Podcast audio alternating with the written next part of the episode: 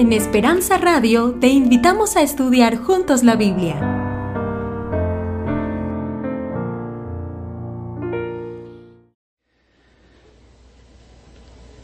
Oh Padre amado que estás en los cielos, gracias por la vida, Señor, gracias. A veces llega el final del día y para nosotros no pasó nada, está todo bien y sin embargo a lo largo del día sin que nos diésemos cuenta, tu mano poderosa nos, nos libró de la muerte. Tú eres tan bueno, nos das el aire para respirar, nos das la comida, nos das un techo en, en un tiempo frío como el que vivimos. Solo vivimos por tu misericordia, Padre. Y cómo es bueno reconocer eso y decirte gracias y venir a un lugar como este para adorar tu nombre, para enaltecerte, para alabarte y para recibir tu palabra en nuestro corazón. Haz milagros esta noche, Señor. Lleva esperanza a los corazones. Cuando desde el punto de vista humano todo parece perdido, todavía resta tu gran oportunidad. Tú eres maravilloso, tú puedes hacer maravillas en la vida de esta gente. Oh Señor, extiende tu mano y toca la vida de cada uno. En el nombre de Jesús. Amén. Mis amigos queridos, vamos al texto bíblico, Romanos capítulo 5. El otro día les dije que una evidencia de que estamos vivos es que aprendemos. Los muertos no aprenden, los vivos podemos aprender. Hay vivos que no quieren aprender. No sé si alguna vez les conté la historia de Pedrito. Pedrito tenía, estaba viendo un día a su hermana que estaba cortando la carne para hacer asado, pero la estaba cortando redonda y la asadera era rectangular. Y lógico, Pedrito raciocinó, ¿por qué mi hermana corta la carne redonda si la asadera es rectangular? Y le preguntó María, ¿por qué? Y ella levantó los hombros y dice, no sé, mamá hace así y yo también hago. Pero nunca te preguntaste por qué no. Yo hago lo que mamá hace.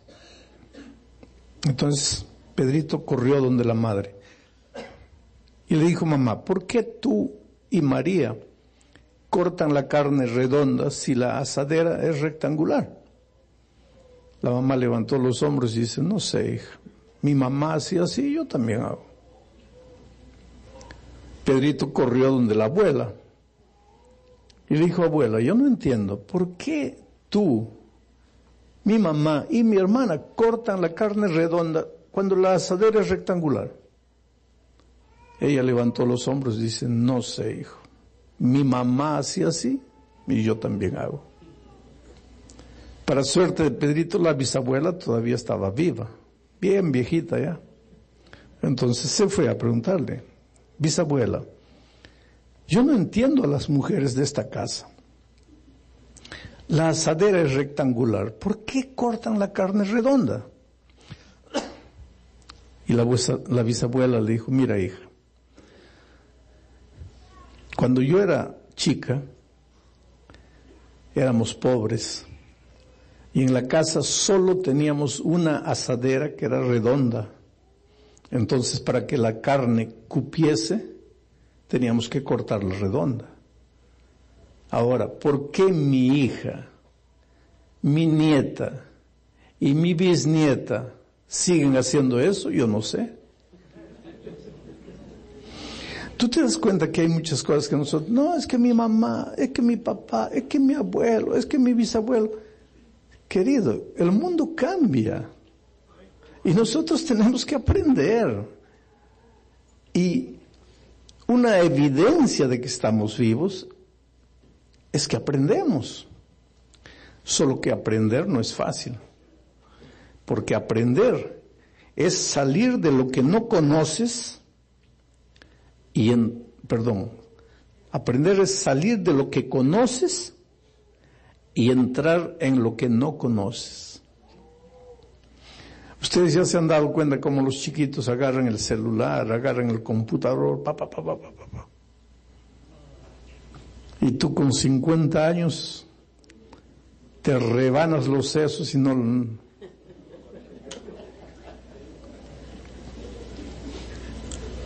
A mí no me gustaba nada de esto, de computador ni nada. Pero mi nieto de tres años, tres años, Ahí yo me pregunté hoy, si él puede, ¿por qué yo no puedo? Y hoy día me defiendo, hago lo que puedo. Pero la vida es aprender, pero para aprender tienes que vencer el miedo. Por eso el tema de anoche es justificados pues para con Dios tenemos paz. Cuando tienes paz ya no tienes miedo. Porque para aprender no puedes tener miedo. Porque si tienes miedo de salir donde estás y entrar en lo desconocido, pues ahí nunca vas a aprender. Muy bien, vamos al texto bíblico. Romanos capítulo 6, versículos 3, 4. Mira lo que dice. Dice así. ¿O no sabéis que todos los que hemos sido bautizados en Cristo Jesús, hemos sido bautizados en su muerte, porque somos sepultados juntamente con Él para muerte por el bautismo, a fin de que como Cristo resucitó de los muertos por la gloria del Padre, así también nosotros resucitemos para vida nueva. Este es un texto interesante y profundo y si hay cosas que en tu vida no funcionan, por ejemplo, el matrimonio no está funcionando, las relaciones con tu hijo no están funcionando, tu vida financiera no, no funciona, tu vida profesional no funciona, necesitas entender esto. Anoche ya expliqué un poco lo que es el terreno de la condenación. Pero esta noche voy a hablar un poco más de la muerte, porque el texto bíblico dice así, o no sabes, voy a hablar en segunda persona, singular, mm, porque él habla, o no sabéis en segunda persona plural. O no sabes que cuando te bautizas, te bautizas en la muerte de Cristo. Sí, pero pastor, yo no quiero bautizarme. No, no, no, no, es que necesitas entender qué es el bautismo. El bautismo no es el capricho de, de, de, un pastor, el bautismo no es el capricho de una iglesia, no, tienes que entender qué es el bautismo. Hay mucha gente que no se bautiza porque no entiende lo que es el bautismo. Y no sabes que a veces la vida de derrota que vives se debe al hecho de que no entiendes lo que es el bautismo. Porque te digo una cosa, Dios no está solo interesado en la salvación de tu alma. Dios, Dios no te ve a ti, Dios te ve a ti como un ser humano completo. Dios quiere que te vaya bien, por eso dice 1 Juan, amados, amado, yo deseo que seas prosperado en todas las cosas, en todas las cosas, y que tengas salud, así como prospera tu alma. Dios quiere que tengas un buen carro, una buena casa, que tengas buena ropa, que tus hijos estudien en, buenas escuelas. Dios quiere lo mejor. Dice, amado, yo deseo que seas prosperado en todas las cosas. ¿Sabes que hay mucho cristiano que piensa que Dios solo se preocupa en nuestra salvación espiritual? que Dios no se preocupa en, nuestra comida, en, nuestra, en nuestro vestido, en nuestro trabajo. No, no, no. Dios no te ve a ti como un espíritu sin carne, inclusive porque eso no existe. Solo existe el hombre completo. Dios se interesa en ti como ser humano completo. Entonces, Él quiere tu salvación completa. Y ahora vas a entender por qué el bautismo es un asunto serio para ser entendido. Pablo pregunta, ¿acaso no sabes que cuando eres bautizado, eres bautizado en la muerte de Cristo? Vamos a hablar un poco de la muerte. ¿Qué es la muerte? Ya lo he explicado, pero voy a repetirlo de nuevo. ¿Qué es la muerte? Para entender lo que es la muerte hay que entender lo que es la vida. Primero, porque la muerte es la ausencia de vida. Muerte y vida juntos no pueden andar. O estás muerto o estás vivo, pero muerto vivo no puedes estar. Entonces, ¿qué es la vida? Para que entiendas lo que es la muerte, tienes que entender lo que es la vida. ¿Qué es la vida? Jesús, cuando estuvo en esta tierra, dijo, yo soy el camino, la verdad y la vida. Jesús es la vida. Si quieres estar vivo, tienes que estar en Jesús. Ahí estás vivo. Pero en el momento que te separas de Jesús, si Jesús es la vida, ¿de quién te estás separando? De la vida. Y si te separas de la vida, estás entrando en el territorio de la muerte. Hay mucha gente, por eso la Biblia dice, tienes nombre de que vives, pero estás muerto. Lo que la Biblia está diciendo es que hay mucha gente que está muerta y no sabe. Hay mucha gente que está muerta y no sabe. Y de repente esta noche tú eres uno de esos que está muerto y no sabe. Porque ya te dije, para estar vivo no basta respirar. Porque esa es la vida desde el punto de vista biológico, pero nosotros no somos solo cuerpo, somos un ser completo. Para disfrutar de la vida, de la vida plena, no solo hay que respirar. Hay que vivir feliz, hay que tener un buen empleo, hay que eh, probar una linda comida, hay que tener una familia bonita, hay que poder pasear. Cuando quieres volver a tu país para ver a tus padres, puedes hacerlo. Esa es la vida y esa es la vida que Dios quiere que vivas. La salvación no es solo en el cielo, ah, porque hay cristianos que dicen, bueno, en el cielo ya tendré todo. ¿Cómo que en el cielo ya tendré todo? En el cielo vas a tener cosas que ojo no vio ni oído vio, pero en esta tierra ya puedes usufruir, usufructuar los beneficios de la salvación. Y hay mucha gente que no goza de los beneficios de la salvación porque no se apodera, no agarra. Y Dios está ahí queriendo darte la vida. Pero para tener la vida, para disfrutar la vida, tienes que estar en comunión con la persona vida que es Cristo. Si te separas de Jesús, ya entras al territorio de la muerte. No mueres instantáneamente, porque vas a morir aquí al final de todo, vas a tener la muerte eterna. Pero desde que te separaste de Jesús hasta que mueras eternamente, hay un largo camino. Ayer estudiamos eso. Es el camino de la condenación es el camino de la condenación. Vives, pero es una vida que no es vida. Nada te sale bien, todo te sale mal. Vives lleno de deudas, vives sin poder dormir, angustiado. Eres celoso, eres envidioso. Eh, estás en el terreno de la condenación. Tus hijos se pierden, tu hogar se termina, te casas de nuevo, también se termina. Y te preguntas, Dios mío, ¿qué me pasa? ¿Por qué otros son felices y yo no? Es que tú estás en el camino de la, condenación, estás camino a la muerte, estás en, en las manos del gato, estás perdido. ¿Quieres que se acabe esto? Tienes que volver al Señor Jesús. Pero ahí viene el asunto. Si tú te has ido para aquí, y ahora quieres volver a Jesús, en el momento que estás volviendo a Jesús, aparece el diablo. Y el diablo conoce bien la Biblia. Oh querido, el diablo conoce la Biblia mejor que cualquiera uno de nosotros. El diablo se sabe la Biblia de memoria. ¿Te acuerdas cuando, que, cuando fue a tentar al Señor Jesucristo en el desierto? Fue con la Biblia en la mano, todos los versículos en la punta de la lengua. Gracias a Dios que Jesús sabía la Biblia más que él y con la Biblia contrarrestó. Entonces el diablo conoce la Biblia y cuando tú estás en el territorio de la muerte y llegas a la conclusión, no, no, no, yo tengo que salir de esta vida, yo tengo que salir de la condenación y ahora ninguna condenación hay en Cristo Jesús, entonces yo tengo que volver y cuando estás queriendo volver, ahí el diablo saca la Biblia, Romanos 3:23, saca la Biblia y le dice a Dios, Espera, Señor Jesús. ¿Qué dice aquí tu palabra? ¿Y qué dice? Porque la paga del pecado es la muerte.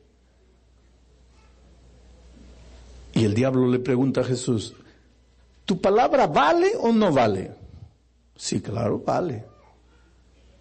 Y el diablo dice, ah, sí, porque aquí en Isaías 48 dice, sécase la hierba, marchítase la flor, pero la palabra de Dios permanece para siempre. Entonces, ¿tu palabra vale?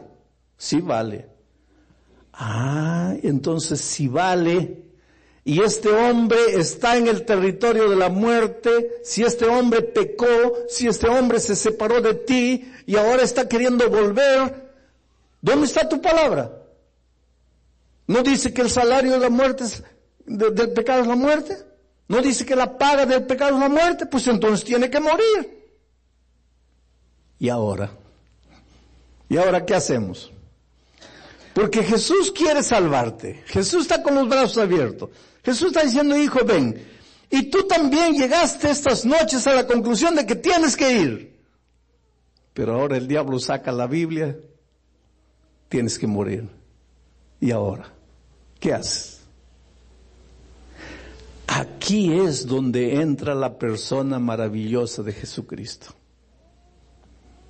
Porque Jesucristo le dice al diablo, está bien, él pecó y tiene que morir. Pero yo me hice hombre y como hombre fui a la tierra y fui tentado en todo, pero sin pecado. Por lo tanto, si yo no pequé como hombre, estoy hablando como hombre, no merezco morir, porque obedecí todo. Y este pobrecito pecó y merece morir.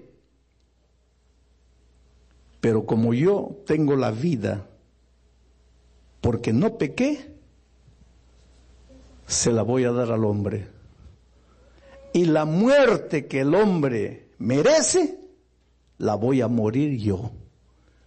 Y fue por eso que el Señor Jesucristo fue clavado en la cruz del Calvario. Porque nosotros pecamos y teníamos que morir.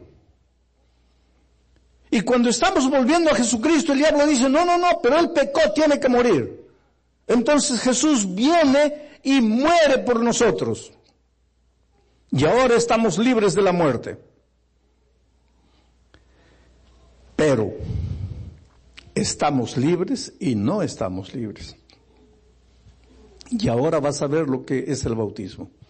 Porque Pablo dice esta noche, o no sabes que cuando te bautizas, te bautizas en la muerte de Cristo, porque cuando eres sumergido en, el agua, estás muriendo la muerte de Cristo. Eso es lo que Pablo dice. Acabamos de leer. Lo que Pablo está diciendo es lo siguiente.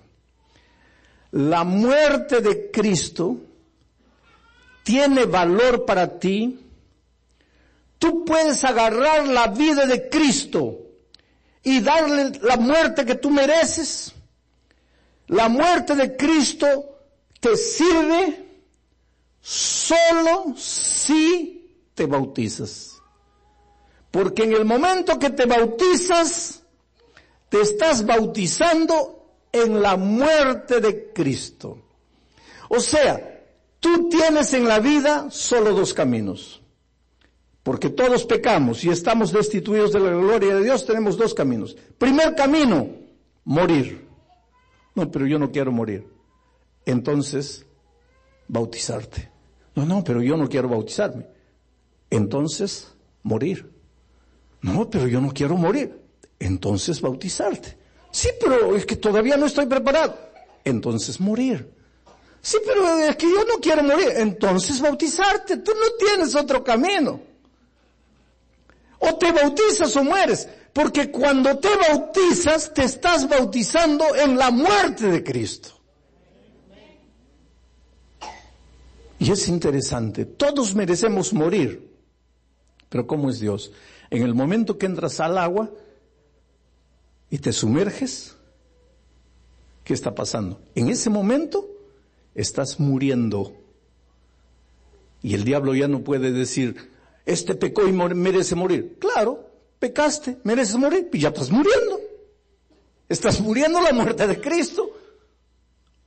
La muerte de Cristo te sirve cuando tú simbólicamente entras al agua. Y así como Jesús resucitó, tú también sales del agua resucitado. Jesús resucitó para la gloria del Padre, tú eres resucitado para vivir una vida nueva. Pero hay gente que dice así, pero pastor, es que yo todavía no estoy preparado. Mira, vamos a decir que te estás ahogando en el mar, ya tragaste agua, ya, ya, ya, no puedes más. Ay, y, yo aparezco en un helicóptero y te arrojo una cuerda. Agárrate. Y tú dices, no, pero es que todavía no estoy preparado. ¿Qué, qué preparado? ¿O qué digo? O te agarras o mueres. Tienes que agarrarte porque es la cuerda salvadora. El bautismo es la cuerda salvadora para ti. Hay, gente que piensa que se bautiza para pertenecer a una iglesia. No, no es así. Tú te bautizas para que la muerte de Cristo tenga valor para ti.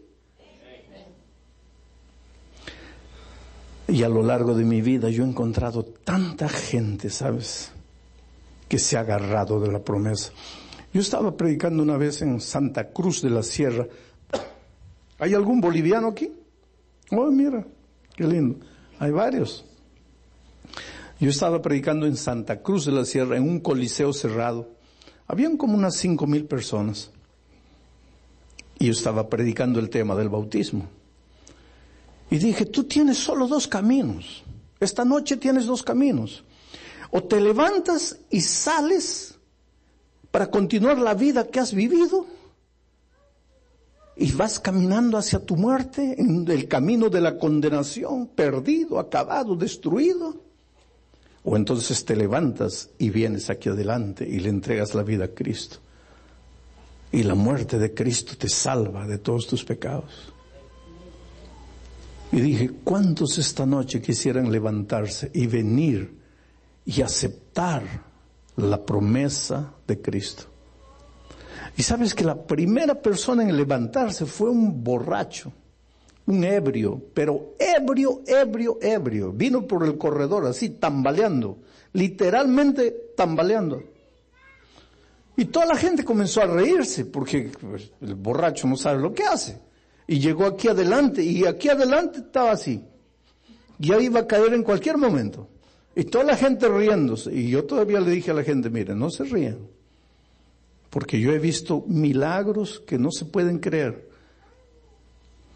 Ese hombre le está entregando la vida a Cristo. Pero toda la gente pensaba, pero pobre borracho que... Y, y todavía lloraba, lloraba, lloraba. Ahora, el borracho llora de todo, ¿no? Pero el pobre estaba ahí compungido, llorando. Cabello largo, barba larga, ropa sucia. Olía mal. Yo, yo sentía el olor de él de ahí hasta aquí. Y cuando la gente comenzó a levantarse, porque muchas otras personas se levantaron y vinieron, y llegaban junto a él, se retiraban discretamente, pero se retiraban porque el tipo olía mal. Nunca se bañaba inmundo completamente. Pero estaba ahí entregándole la vida a Cristo. Y yo dije, hice una oración con él, con ellos, y les dije, bueno, ahora vayan en paz. El Espíritu de Dios los va a acompañar. Y todos se fueron. A la noche siguiente, yo hice una invitación y dije así, los que se han levantado anoche, esta noche ya no vengan porque ya anoche se han levantado. ¿Quién es la primera persona que va a venir? Aparece el borracho nuevo y viene ahí. Todavía viene borracho. Y ahora sí la gente comenzó a reírse porque pues pensaban, está viendo, no, no sabe lo que hace. La tercera noche, digo, ¿quién va a ser la primera persona? Y yo ya estaba esperando que aparezca el borracho, pero el borracho no apareció. La cuarta no apareció, la quinta no apareció, la sexta no apareció. La penúltima noche prediqué el tema, reforcé el tema del bautismo y dije así, ¿cuántos quieren bautizarse en el nombre de Jesucristo? para que la muerte de Cristo les sirva. ¿Cuántos quieren ser bautizados en la muerte de Cristo? Y la primera persona a levantarse fue un hombre de pantalón jeans, camisa blanca, bien peinado, se había echado gel en la cabeza, bien peinadito. Y vino aquí y así lloraba, lloraba, lloraba. Y vino mucha gente. Pero yo lo empecé a mirar y dije, espera, espera, espera, tú no te levantaste la primera noche. Y él llorando dice, sí, pastor, el borracho soy yo. Pero yo no estaba borracho. Estaba sano. Hice la oración, terminó. Después yo salí. Fui al camarín porque el pastor me iba a recoger de ahí para llevarme al hotel. Y cuando estoy entrando al camarín lo veo a él ahí afuera llorando. Y le digo, ¿qué te pasa? Y me dice, es que yo quiero bautizarme, pero no me quieren bautizar. Le digo, ¿y por qué no te quieren bautizar? Es que los hermanos me dicen que si yo he estado borracho el lunes, ¿cómo me van a bautizar hoy día viernes? No solo el lunes, el martes también me emborraché. Y él dice así, pero pastor, yo entiendo, yo entiendo. Pero es que ellos no conocen mi vida, no conocen mi historia. Yo le dije, cuéntame tu historia. Y él me dice, pastor, yo me casé con 20 años.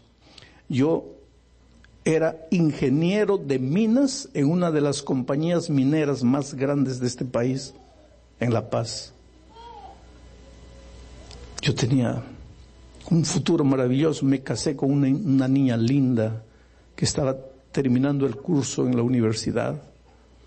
Nos casamos, yo ya tenía dinero como para poder tener un hogar feliz.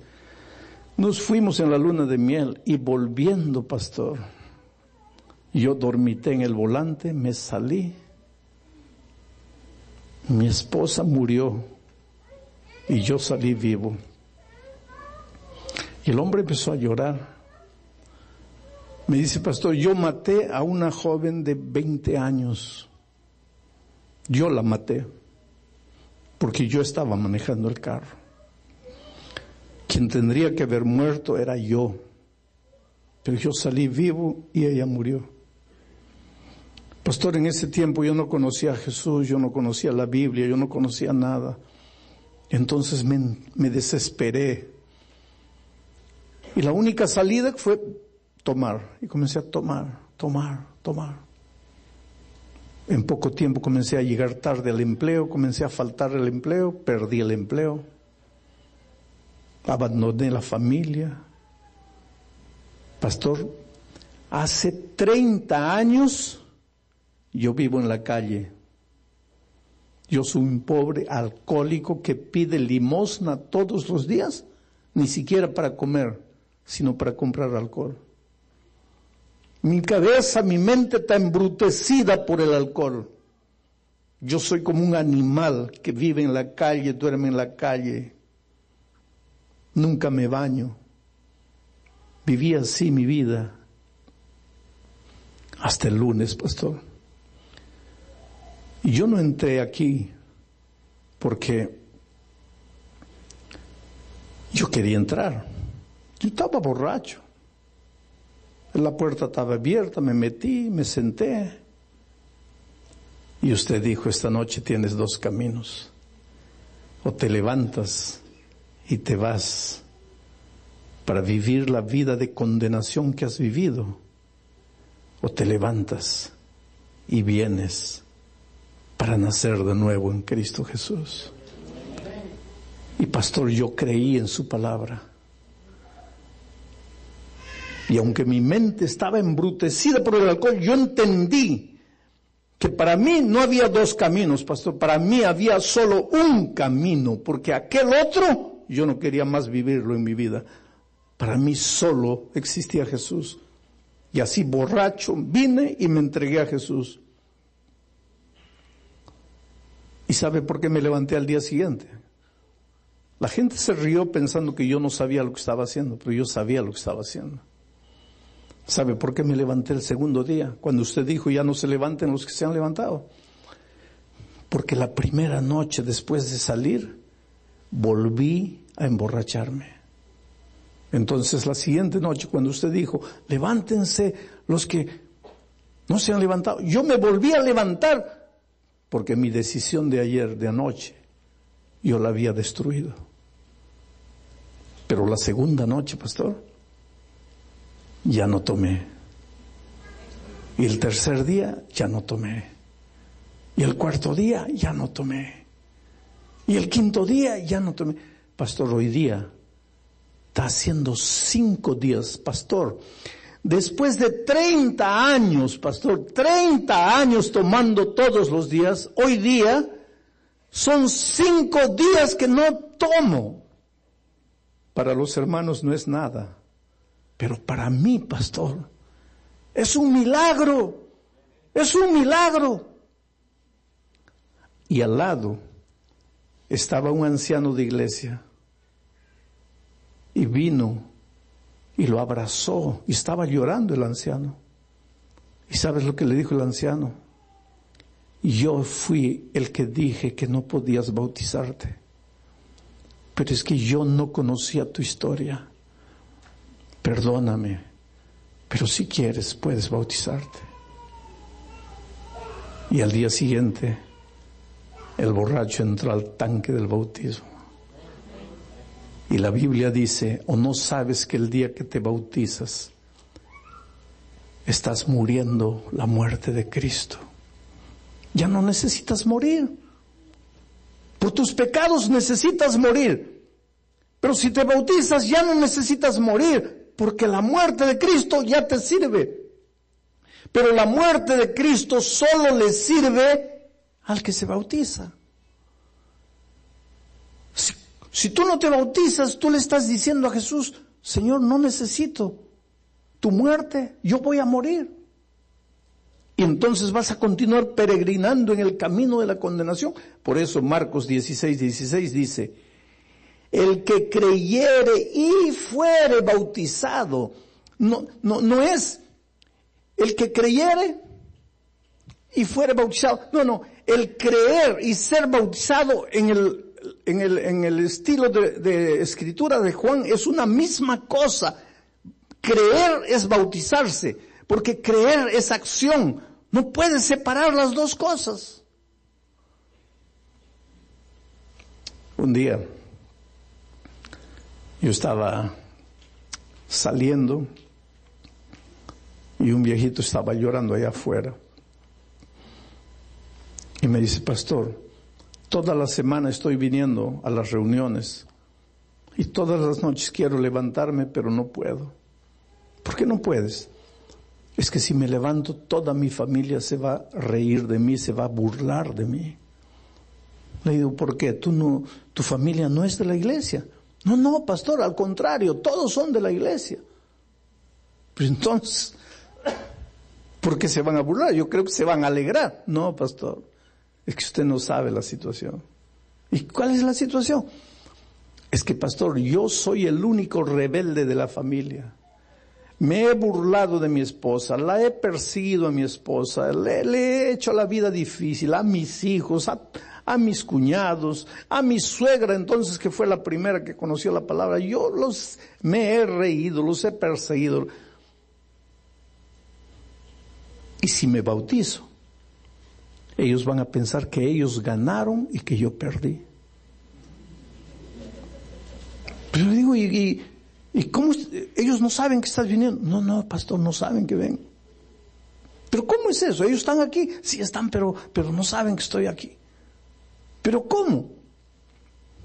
Dice, pastor, mi esposa un día llegó a la casa con unos cassettes y comenzó a colocar. Y aunque yo no quería oír, comencé a oír. Y en el cassette usted decía, tú dices que no crees, pero en el fondo eres un hombre vacío, eres un hombre triste, eres un hombre desesperado. Tú dices que no necesitas de Jesús, pero cuando llega la noche no puedes dormir. Pastor, era todo lo que yo sentía.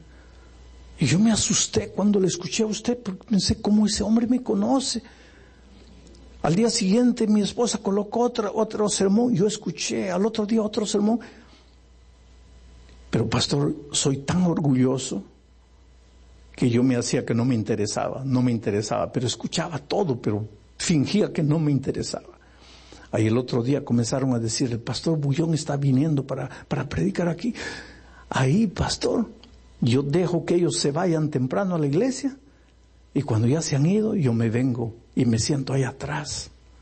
Y todas las noches yo quiero levantarme, pero tengo miedo porque ellos se van a reír de mí.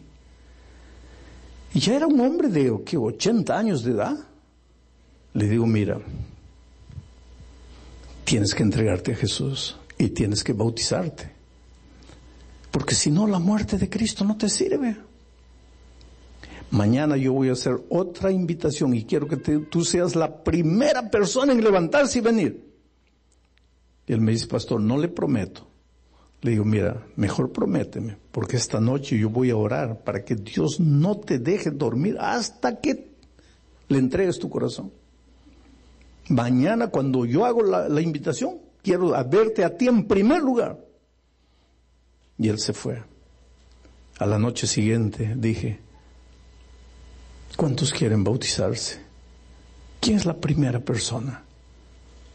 Y el viejito aparece. Y de repente cuando llega aquí un grupo de personas aquí comienza a llorar y se abrazan los unos a los otros, y, pero comienzan a llorar así. Y yo me di cuenta, esa, esa es la familia, esa debe ser la familia. Y le dije, mira, anoche me dijiste que si te entregabas a Jesús tu familia se iba a reír. Mira ahí, ¿quién se está riendo? Y una ancianita se levantó y vino, así salió por ahí. Y voy a repetir lo que ella dijo literalmente. Desde ahí él estaba por aquí. Ella abrió los brazos llorando y le dice así, viejo, oh mi viejo, hace 40 años estoy llorando todos los días por ti. Y ahora me sorprendes. Nadie sabía. Yo te pregunto, ¿hace cuánto tiempo están orando por ti? Porque querido, tal vez no es tu esposa que está orando, ni tu esposo, pero aquí hay gente querida que te ama y está orando por ti. Y cuando te dicen bautízate, no es porque quieren aumentar el número de miembros de iglesia, no, no es porque quieren verte feliz. Porque cuando tú te bautizas, te bautizas en la muerte de Cristo. Es por eso que esta noche te voy a hacer una invitación, pero esta noche es una invitación diferente. Todas las personas que se han levantado las primeras noches desde el domingo, ahora les voy a hacer otra invitación, porque ustedes se levantaron tomando la decisión de entregarse a Jesús. Pero ahora les voy a hacer otra invitación. La invitación de, ya te entregaste a Jesús, ya diste un paso, ahora vas a dar otro paso. Y ese otro paso es, pastor, yo quisiera bautizarme. No necesariamente hoy, no necesariamente mañana, tal vez el sábado, tal vez el otro sábado, pero que te vas a preparar para bautizarte. ¿Y por qué? Porque esta noche has entendido que cuando te bautizas, estás muriendo la muerte de Cristo. Que cuando te bautizas, ya no necesitas morir tú, ya no necesitas sufrir tú, ya no necesitas andar en el camino de la condenación, porque la muerte de Cristo ya sustituye tu vida de pecado. Estás libre, estás perdonado. Cuando sales del agua, sales para una vida nueva. Entonces voy a pedirle a Marilis que venga para cantar. Porque mientras ella canta, yo voy a estar orando en mi corazón. Y mientras eso quiero que te levantes y vengas. Yo pregunto, ¿quién es la primera persona que quisiera levantarse esta noche? De los que ya se han levantado las otras noches. ¿Quién es la primera que quiere levantarse y venir aquí y decirle, Señor, te entrego mi vida? Yo quiero prepararme para el bautismo. Gloria a Dios, muchachos. Ahí está el primero. Ven, ven aquí, quédense paraditos aquí. Hoy es el día de buena nueva. Hoy es el día de salvación. Mira, mira para aquí. Mira para aquí. No miren para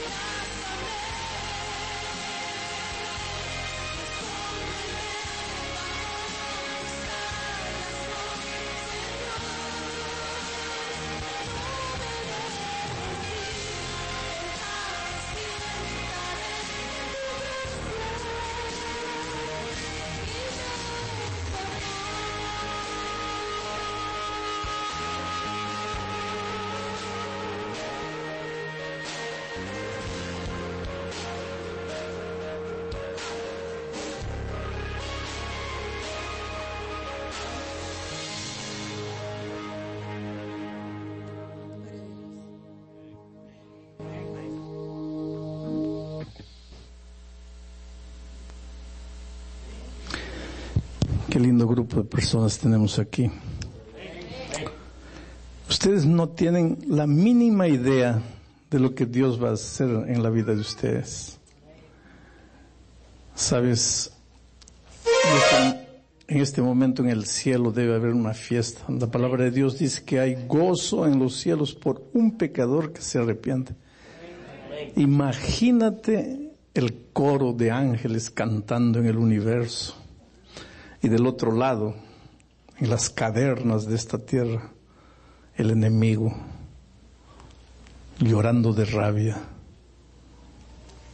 Y Jesús diciendo, este hijo estaba perdido, pero ahora ha vuelto. Está en mis brazos. Que Dios les bendiga, queridos. Déjenme su nombre, voy a orar por ustedes de una manera bien especial, para que Dios los mantenga firmes hasta el fin. No desanimen, no tengan miedo de nada, enfrenten la vida cristiana con alegría, con gozo en su corazón. Pero antes de hacer la oración final, podría esperar aquí unas cinco personas más que podrían levantarse y venir. Por lo menos unas cinco personas más que están sintiendo la voz de Dios llamándolos. Querido, ven. No vuelvas para la casa sin tomar tu decisión. Hoy es el día de buena nueva. Hoy es el día de decisión. No es mañana, es hoy. Gloria a Dios por ese muchacho que viene. Qué linda decisión. Miren. Y si él pudo decir sí, tú también puedes, solo que yo no sé quién eres, no sé dónde estás. Pero estás sufriendo en tu corazón porque la voz de Dios te está llamando. Tú sientes que el Espíritu está tocando tu vida. Déjate amar por Dios. Levántate en el nombre de Jesucristo y ven. ¿Dónde estás? ¿Quién eres? ¿Puedo hacer la última oración? ¿Estás seguro que no te vas a levantar? ¿Vas a volver triste para la casa? Miren ese muchacho, solo estaba faltando un toque de amor y ya vino. Miren esta niña linda viniendo ahí. Miren esos. Qué cosa maravillosa. Ya vinieron cuatro. Estás faltando tú. ¿Quién eres? Yo no sé quién eres, pero siento que debo esperarte y que vendrás. Porque el Señor desde la eternidad te ha estado esperando. Gloria a Dios, chica linda. Qué bonita decisión, ¿no? Ahora sí vamos a orar. Padre querido, toca estas vidas, Señor. Haz maravillas en estas vidas. Son gente linda. Muchos de ellos están sufriendo en este momento por algún motivo. Rompe las cadenas que los ataban. Libértalos en tu nombre. Hazlos fuertes en la batalla. Hazlos vencedores. Lo que ellos no pueden hacer, hazlo tú por ellos, Señor. Y en el cielo quiero verlos victoriosos. En el nombre de Jesucristo. Amén.